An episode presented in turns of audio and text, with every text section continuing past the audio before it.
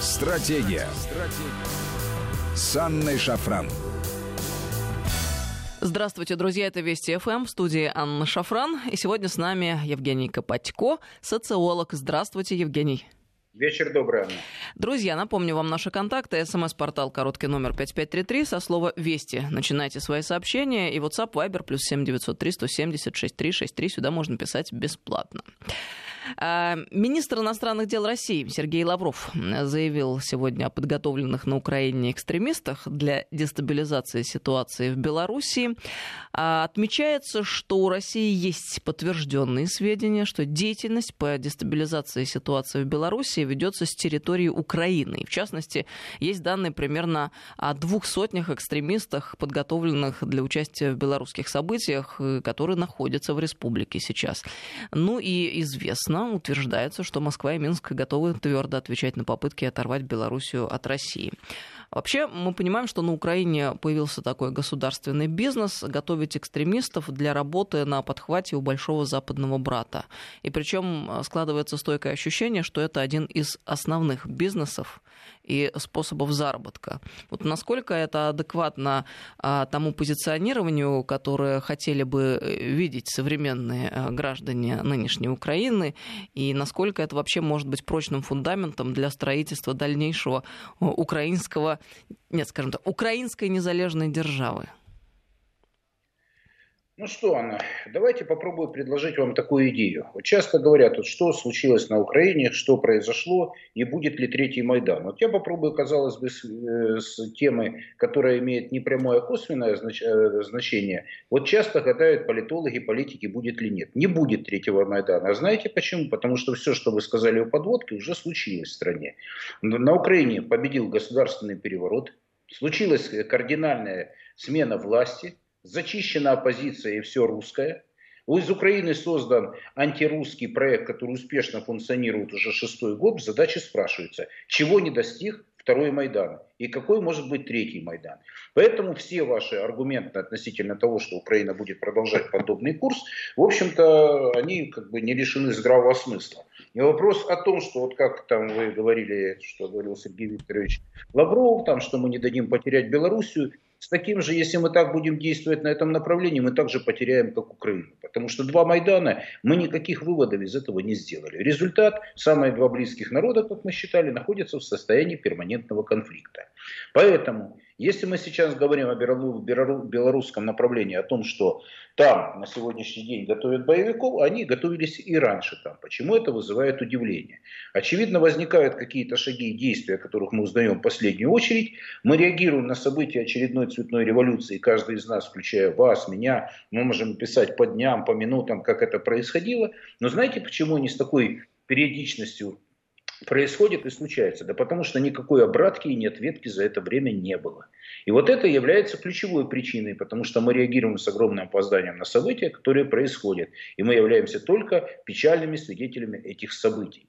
А если бы мы реагировали на эти события, как-то отвечали на это, то, наверное, у людей бы не хватало, наверное, такой дерзости, чтобы какие-то вещи э, принимать или повторять с такой зарядной, зарядной, такой с периодичностью, с такой четкой и ясной. Поэтому мой ответ будет однозначный. Безусловно, готовились, безусловно, об этом говорили еще. Вы знаете, я когда готовился к вашему эфиру, так, вы знаете, проскочил, э, я люблю ретро смотреть, то, что было там 3-4 недели назад, что, что там готовятся боевики. То есть, слушайте, информация эта гуляла еще перед выборами, перед э, выборами в Беларуси. Поэтому удивление вот еще до 9 августа, еще за неделю уже были, что готовятся там на территории там, Украины, готовятся боевики. Это все как бы уже было. Об этом писали. И потом мы делаем круглые глаза и удивляемся. Как же так, спросили рабочие.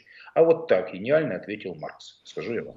Но получается, что Украина на самом деле это действительно план, плацдарм, как и планировалось изначально нашими оппонентами западными, для дальнейшего э, наступления э, по всему постсоветскому пространству с тем, чтобы обложить Россию со всех сторон. Ну, мы же знаем эти планы, описанные давным-давно в стратегических стратегическими, точнее, компаниями, которые занимаются стратегическими исследованиями американскими.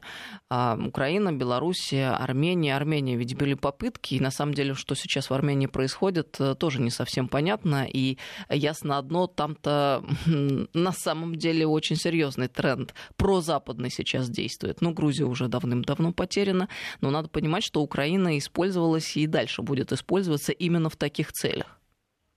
Ну, слушайте, вот вы затронули Армению, вот э, вкратце я вот, знаете, сейчас вот часто цитирую э, Маргариту Симонян там, э, относительно того, как она сказала, относительно властей Армении.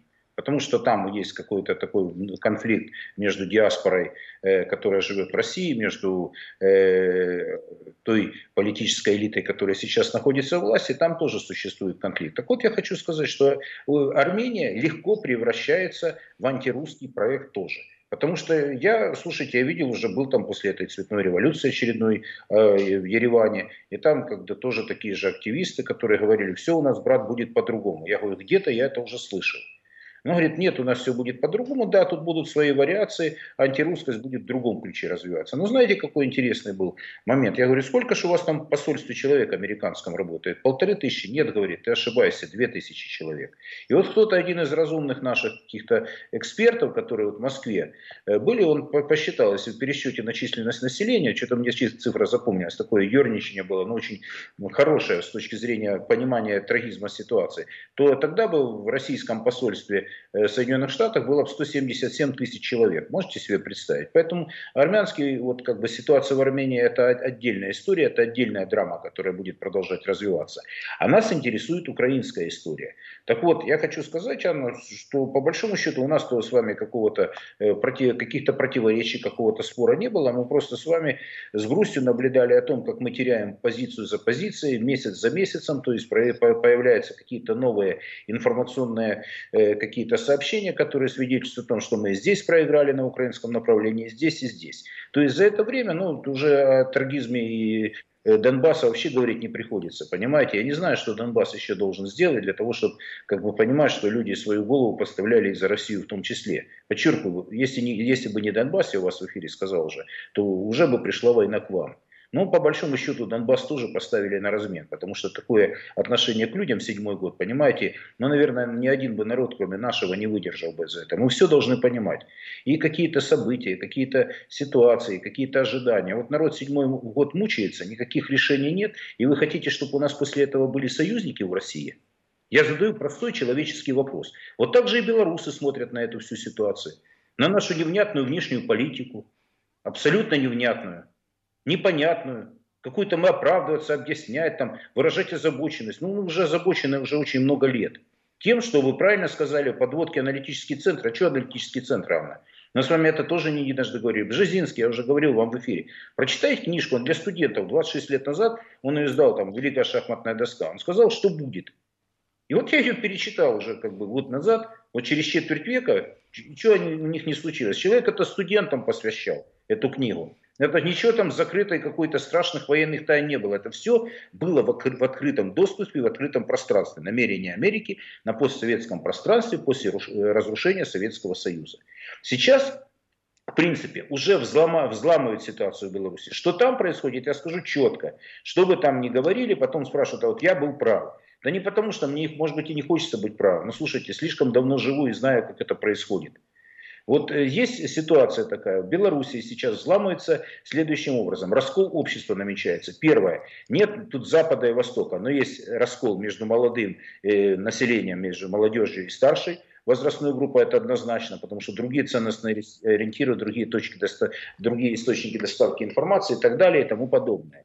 И второй момент – это то, что в принципе есть э, столичная публика ориентированная, есть провинция. Хотя тоже показали события, что это только события не только в Минске развиваются. Еще можно десятки приводить аргументов, но задача спрашивается, а что мы сделали для того, чтобы это не состоялось? Мы даже успешно не можем бороться с проблемой, вместо того, чтобы ее не создавать. Вот в чем причина коренная всех вот этих проблем, которые связаны с цветными революциями на постсоветском пространстве. Ну и надо понимать, что э, есть, э, скажем так, внешний план, более жесткий материальный, и есть вопрос более мягкого характера. Это культура, культурные вза- взаимодействия, вопросы там, общих оснований одной цивилизации и так далее. Я к чему это? К тому, что понятно, но мне так кажется, это, конечно, мое субъективное мнение, что в Беларуси Майдана такого, как на Украине, не будет. Почему? Потому что это союзное государство, потому что уже сделаны соответствующие заявления и со стороны белорусской, и со стороны российской. Мы знаем, что а, в случае там, экстренных ситуаций будет оказана определенного характера и силовая помощь тоже. Ну, то есть есть воля сверху, чтобы этого действительно и по-настоящему не произошло. И мы видим, а, что в Сирии не удалось э, западным нашим коллегам и партнерам осуществить их план. Почему? Потому что действительно была воля э, на самом верху и в Сирии, и э, в нашей стране, в России, э, которую сирийское руководство попросило об оказании помощи и поддержки. То есть э, мы понимаем, что в принципе могут события развиваться в разрез плана Большого Запада. Но это ведь только, возвращаясь к началу вопроса, внешний план. А более такие серьезные основания, которые которые касаются культурного взаимодействия и э, нашего общего фундамента, это действительно прямо очень сложный вопрос. Вот смотрите, накануне 1 сентября, День знаний, да, состоялось на постсоветском пространстве, в этот день принято идти в школу ученикам. И что на Украине было? Это было самое, то есть 1, 1 сентября, а когда миллионы русскоязычных граждан а, пережили, в общем-то, трагический момент. Э, впервые в истории Украины дети пойдут в школы, э, и среди этих школ не будет ни одной русской. То есть даже русскоязычные дети будут вынуждены обучаться на украинском языке. И, судя по всему, такой ситуации в принципе на Украине не было никогда, еще с начала 20 века, с 18 года. И даже во времена большевиков такого не было, как сейчас происходит. Я имею в виду вот эту жесткую украинизацию.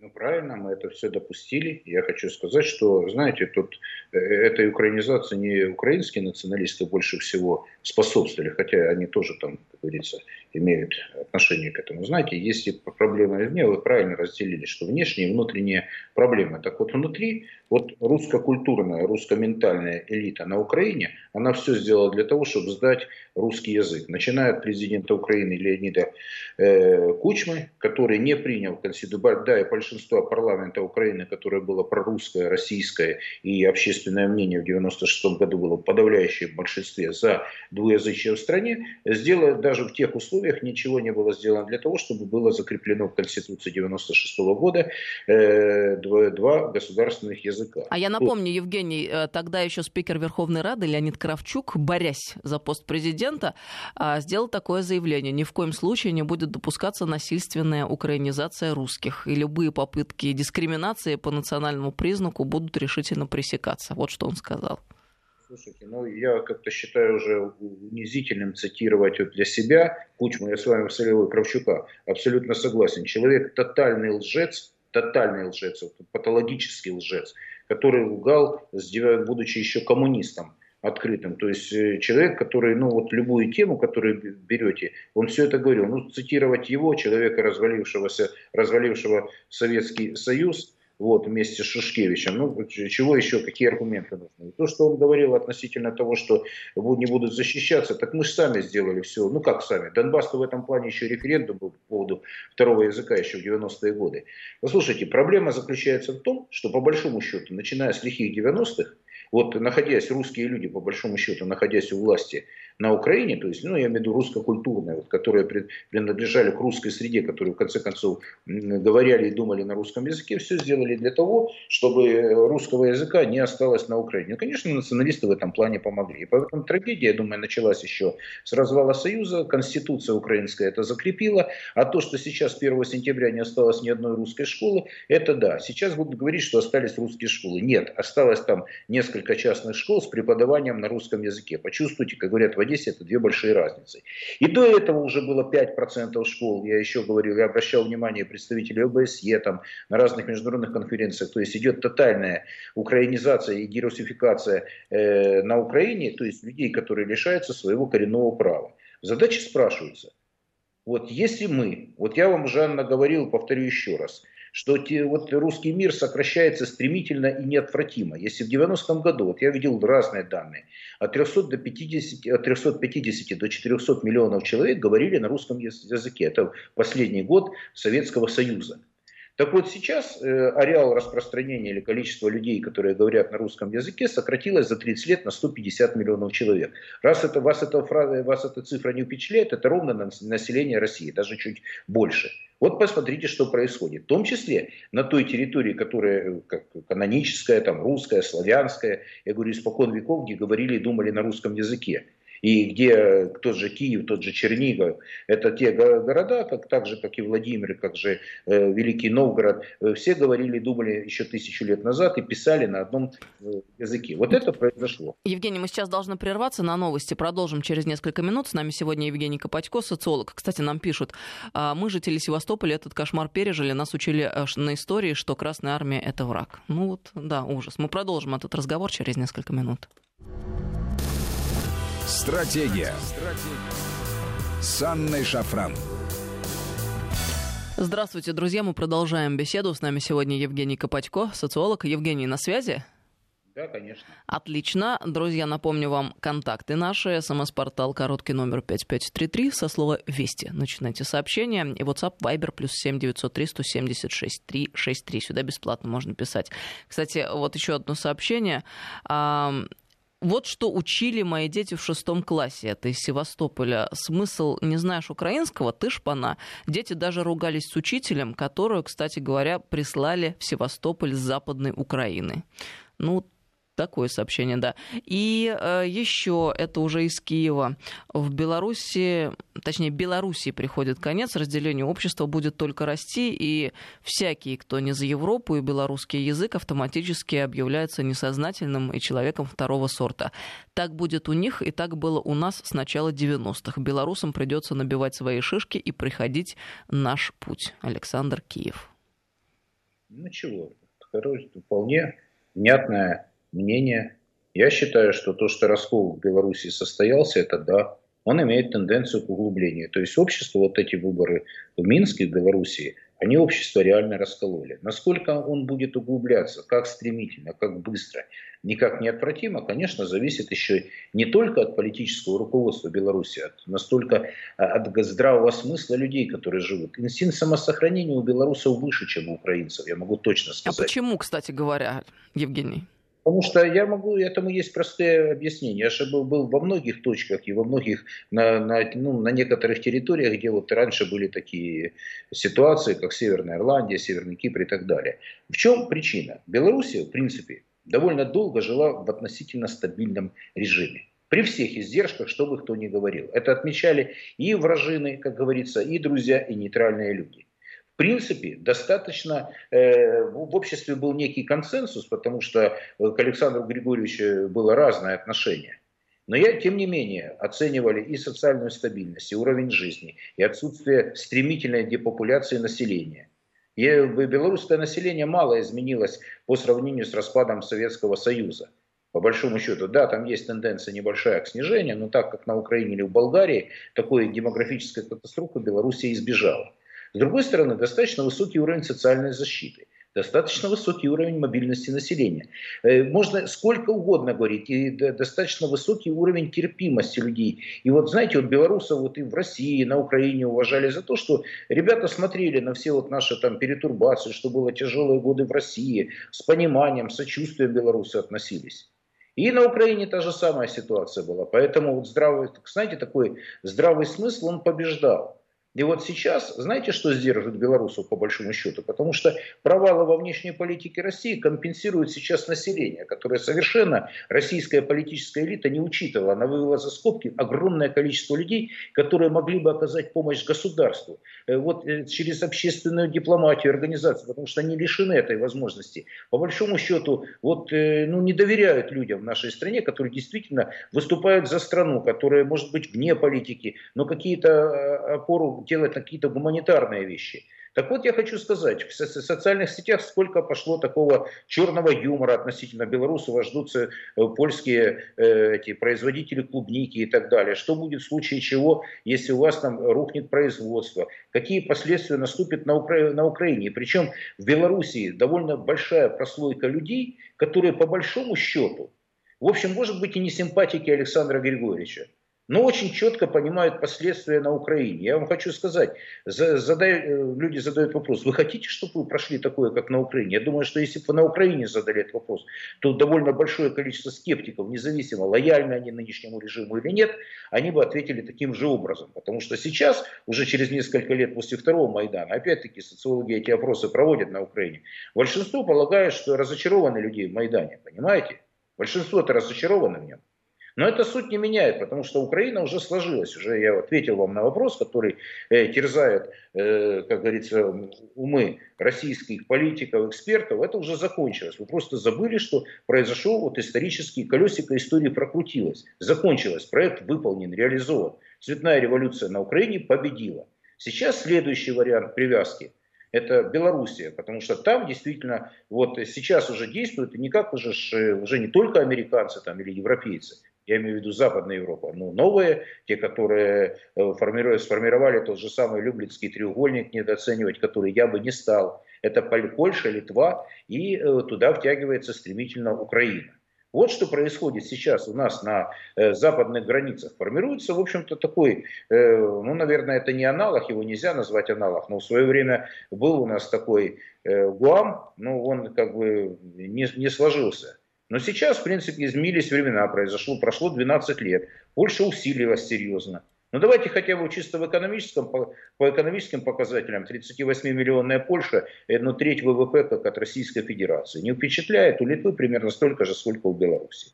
Вопрос даже не в цифрах. Деньги это второе, ну, может быть, какая-то фоновая вещь. Но я вам скажу, такое, вам скажу так, что по большому счету, если сейчас мы не предпримем активные шаги, что не привлечем людей, которые реально занимаются, хотят понимать эту ситуацию, отсечем бизнес, я еще раз скажу, я, может быть, очень неприятную вещь сейчас скажу в эфире, что э, позиция бизнеса во многих отношениях это провальная вещь. Бизнес должен заниматься бизнесом, а не политикой. Понимаете, у нас много проблем было. Еще раз говорю, что можно сколь угодно ругать Александра Григорьевича. Но для того, чтобы его не ругать, нужно самим вести себя соответствующим образом на территорию, куда вы хотите зайти. И так делают американцы, британцы, у каждого свои пути. Я считаю, что политика, это МИД, э, бизнес наш, какая-то должна быть совместная стратегия какие-то совместные действия. Но прежде всего, если бизнес хочет себя хорошо чувствовать в другой стране, ну, значит, работайте в гуманитарных программах. Это же, ребята, будет значительно дешевле стоить. Это называется социальная ответственность бизнеса на территориях, куда вы хотите зайти. Уважительно относитесь к культуре, культуре и традициям людей, которые там живут, раз уже сложилось, что мы живем в разных государствах. И тогда вас будут встречать цветами, и не нужно платить, тратить миллиарды долларов на то, чтобы потом решать свои экономические ошибки и провалы, которые закрывается страна, вводится эмбарго и так далее. Это очевидная вещь. Поэтому я считаю, что сейчас нужно очень хорошо взвесить причины того, почему мы допустили до этой ситуации. Ведь задача иногда, ну знаете, мудрые, умные люди делают все, чтобы эта проблема не возникла. Мы понимали, что такие риски существуют в Беларуси, об этом говорили. В России есть достаточно большое количество э, людей, которые реально хорошо соображают, понимают, видят эту ситуацию. Я что, один такие вещи вам говорю? Но значит, если мы видели и говорили, что возможны риски такого варианта развития событий, почему мы это не предотвратили? Но если уже случилась эта проблема, значит, нужно понимать, что мы сделали не так в этой ситуации. Еще раз говорю, ругать сейчас Александра Григорьевича там, за Беларусь, э, за э, то, что вытесняется русский язык, еще что-то, можно сколько угодно. Но что мы должны сделать были для того, чтобы этого не случилось, Анна? Так, Я сейчас мы обязательно об этом поговорим. Мы обязаны об этом поговорить, успеть э, в рамках нашей программы. Просто сообщение сообщений э, очень много интересных пришло. А, из Беларуси, вот, например. Анна в Беларуси 70% против Лукашенко и 90% за русский язык. Шушкевич первый предатель нашей страны и СССР, а кем он был? Первый секретарь БССР. Ну, абсолютно. Я же вам еще раз говорю, что я, видите, но я при этом понимаю, что меня слушают в Белоруссии, и я несу ответственность за то, что я говорю в эфире, Поэтому я э, дважды подумаю, прежде чем буду говорить относительно Александра Григорьевича, ситуации, которая складывается в Беларуси. Я еще раз говорю, все очень нелинейно. Ведь те люди, которые вышли на протесты против тех ребят, которые там ну, представляют вот, э, бело-красно-белый флаг, другие, ведь есть люди действительно хотят и русский язык, нормальных отношений с Российской Федерацией. Но понимаете, там же все очень, очень сложно, очень нелинейно. Я же в Беларуси не единожды был, ребята приглашали на различные мероприятия. Там интересное, сильное экспертное сообщество, там полно меняемых людей. Скажите, Анна, мы много знали о наших каких-то совместных политических, гуманитарных проектах. Раз мы совместное государство, раз мы союзное государство, почему у нас не было какого-то панславистского проекта? Я у вас в эфире вот там несколько... Да, мы с вами обсуждали этот вопрос, и это справедливые вопросы. Согласна абсолютно. Это правда. Мы ничего не слышали и не знаем ни о каких совместных проектах. Абсолютно. Мы не называли вещи, вот мы не проявили достаточного внимания. А что? Это стоит очень дешево и ценится очень дорого. Внимание к людям, которые вас не сдавали в очень тяжелые годы. Но ведь это ж правда, я же говорю, сколько угодно можно давать, э, скажем, э, критиковать белорусскую власть. Я еще раз говорю, все очень нелинейно в Беларуси. Но есть огромное количество людей, есть общество, которое не хочет этого разрушения, которое не хочет, я вам, вот белорусы, если меня слышат, что не хотят такого же, э, ну, такой же ситуации, что случилось на Украине, такой катастрофы национальной, где миллионы людей стали мигрантами где миллионы, что разрушили промышленность, где индустриализация страны за 6 лет случилась на Украине. Мы людей сколько потеряли живых, мы находимся в войне. В войне каждый день русские и украинцы тратят ресурсы в виде человеческих жизней. Это невероятно невосполнимый ресурс. Экономика, война, все происходит сейчас. Мы сейчас пытаемся только, подчеркиваю, сейчас пока, ну я не вижу никакого прообраза. Я вижу то, что сейчас Блицкрик просто на Беларуси, в Беларуси не состоялся. И случилась другая ситуация. Будут тогда мотать страну, будут не мытьем, так катанием взламывать ситуацию. В задаче спрашивается, что мы хотим получить в итоге. Анна, задать простые вопросы. Я больше 30 лет в профессии. Вот хорошо поставленный вопрос – это 50% ответа. Если у нас сейчас, вот посмотрите, почему я делаю вывод, что у нас не было понимания в России относительно того, что происходит в Беларуси. Несколько позиций взаимоисключающих. Первая из них, что это виноват во всем Александр Григорьевич, Потом, что виноват в этом во всем Запад. В-третьем, что, э, скажем, мы там не учли какие-то вопросы, что есть еще какие-то люди, которые го- готовы там выступать за прорусский проект, то, чего нет по определению. Вам еще аргументов назвать, сколько там было? И вещи порой взаимоисключающие. И вот и все. Вот вам ответ на вопрос. Если у нас нет общего понимания, если у нас раздрай относительно того, что происходит в стране сейчас – ну вот смотрите, а, получается, по вашей мысли, а, вы фактически призываете так вот держаться за Лукашенко, а надо ведь держаться все-таки за белорусский народ. Вот э, назовите три шага, что мы должны сделать. Анна, я вот, честно говоря, вот сейчас прокрутил в голове быстро, ну, все, что я сказал относительно Александра Григорьевича, я просто проявил уважение, как бы не было он легитимный глава. И независимо от того, кто его любит, кто не любит, я сейчас, я этого не делал в отношении даже украинской власти, если вы запомнили. Я не предлагаю держаться за него, я предлагаю взвесить обстоятельства, потому что его, по большому счету, после 9 числа большинство в России уже списали, что я разве был неправ? Сейчас отыгрывают назад. Где я был неправ? Скажите, пожалуйста. Ну, в общем, здесь, да, согласна с вами, есть здравое зерно мозги наконец и не думайте на полдня вперед, что сказали оппозиционеры. Начинайте включать свои мозги. Я имею в виду те люди, которые имеют отношение к принятию политических решений. Ну давайте тогда к сути вопроса перейдем, потому что уже немного времени остается да. до конца программы. Вот о стратегии и о необходимых шагах. Вот ситуацию мы сейчас обсудили более-менее. А что следовало бы сделать и какие шаги предпринять для того, чтобы выправить ситуацию? Я об этом размышляю уже достаточно давно. И хочу сказать первое. Первое, если мы э, имеем ресурсы в рамках союзного государства, мы должны понимать, что мы можем делать друг с другом на паритетной основе. Значит, это совместная комиссия, комитет, как хотите называть, из тех людей, кто работает, чтобы не создавать какие-то дополнительные структуры, потому что у нас только и создаются структуры, которые ни хрена не делают.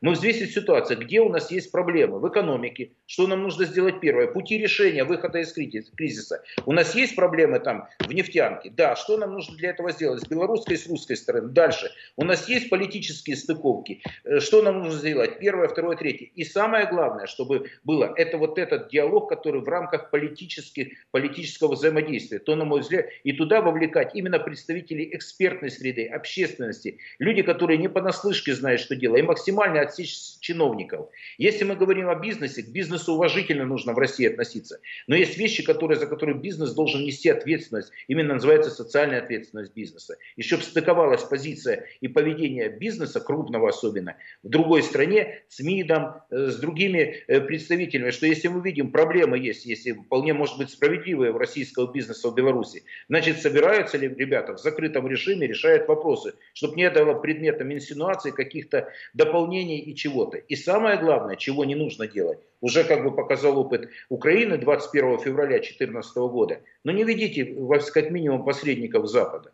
Вот я еще раз говорю, разбирать, мы должны сами по возможности решить эту задачу. У нас пока для этого есть ресурсы и время оценить масштаб проблемы. И решение, еще раз говорю, совместный политический проект – совместная комиссия, которая снимает вопросы, подчеркиваю, в закрытом режиме, потом выдает на гора консенсусное решение с белорусской и с российской стороны, что мы сделали, что мы должны сделать, с уважительным отношением к белорусскому и русскому бизнесу, только так, и максимально ответственные люди стоят с другой стороны. Есть э, это под эгидой президентов двух стран, только так будет решаться задача. Я вам еще там назову ряд вопросов, но я думаю, это не для эфира, как бы я видел. С другой стороны, если бы мы понимали ситуацию, вот как на Украине было в свое время, я бы провел социологию по стране, в разных, по разным территориям, э, как они видят ситуацию в стране, что это. Без этого никак, все работают так, потому что инструмент, которым я обладаю, я работал, я понимаю, что такое экстремальная социология, это опора любого режима, подчеркиваю, любого режима. Мы должны получить четкие знания, оценка социальной ситуации в стране. Вот тогда мы можем двинуться, э, да, и какое-то консенсусное решение по оценке. Еще раз говорю, это не такие сложные шаги. Это просто надо научиться включать мозги и думать на опережение. И еще самая главная задача, которая, задача номер один, которая вне э, рамок любых, это работа с молодежью. Это работа с теми ребятами молодыми, чтобы мы избежали той ситуации, когда молодые люди начинают быть противниками собственной страны, собственного государства, собственных руководителей. В этом есть большая системная ошибка. Это коснулось и Украины, и России, и Белоруссии в том числе. Вот я считаю, работа с молодежью, чтобы они понимали, что мы можем сколько угодно критиковать свою страну изнутри, но как только какая-то внешняя угроза, мы любого противника порвем на фашистский крест. Вот я полагаю, что вот этот общественный консенсус, вот этот диалог власти и общества, это ключевая задача, которая может быть. То есть есть политическое решение президентов. Но для этого должны быть майоры, прапорщики, лейтенанты, которые в окопах будут решать, имеется в виду информационной идеологической борьбы, решать вопросы, которые нужны. Вот этих людей хронически не хватает в стране, потому что эти люди, которые решают задачи, которые говорят с людьми, которые, вот, знаете, которые ведут этот диалог общественный, которые болеют за свою страну, которые не хотят ей вреда. Это банальные вещи, но которые, к сожалению, на сегодняшний день не делаются. Вот Но я бы еще вот что добавила. Все-таки вот нельзя уйти от одной простой и банальной истины. У любого крупного государства а, есть, существует территория влияния. Иначе просто не бывает никак. И в современном мире, вот, например, Соединенные Штаты Америки, они не стесняются заявлять о том, что у них существует территория влияния. И если вдруг имеет кто-то смелость на эту территорию зайти, то они довольно жестко отвечают.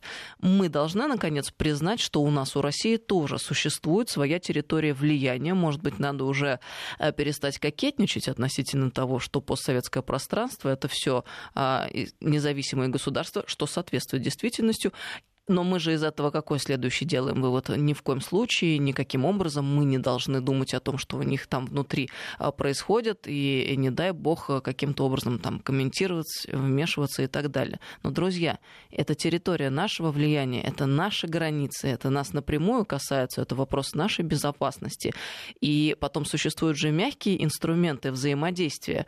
А, именно так, кстати говоря, как действуют американцы. У них многочисленные НКО, программы по демократизации и так далее и тому подобное. Мы где-нибудь работаем, а, вот даже с той же самой молодежью, на предмет создания а, каких-то а, организаций, политических движений, партий и так далее, чтобы они были ориентированы пророссийские. Да нет, вы знаете о таком, слышали, Евгений?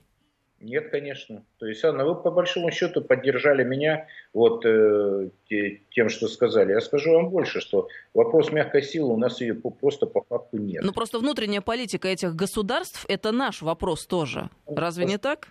Слушайте, это так. Но дело в том, что здесь мы на постсоветском пространстве получили сейчас кругом зоны напряжения. Армения, Азербайджан, э, ну, с, с Арменией, Грузия, Украина, Прибалтика, Белоруссия, Казахстан. Назовите мне страны, где у нас нет проблем на постсоветском пространстве. У нас везде проблемы. Потому что ключевое слово, о котором я говорил у вас, и мы с вами здесь абсолютно солидарны, у нас не было стратегии на постсоветском пространстве. И дело не во влиянии. Дело в том, что мы столетиями здесь жили вместе. Это наша земля, но на самом деле это... Парадигма мышления другая была, да? Но мы должны заканчивать уже с вами, Евгений. Я, кстати, еще вот на что бы обратила внимание. У нас есть дипломатия, а хотелось бы, чтобы а, было больше внешней политики, потому что порой у нас дипломатия внешнюю политику заменяет собой.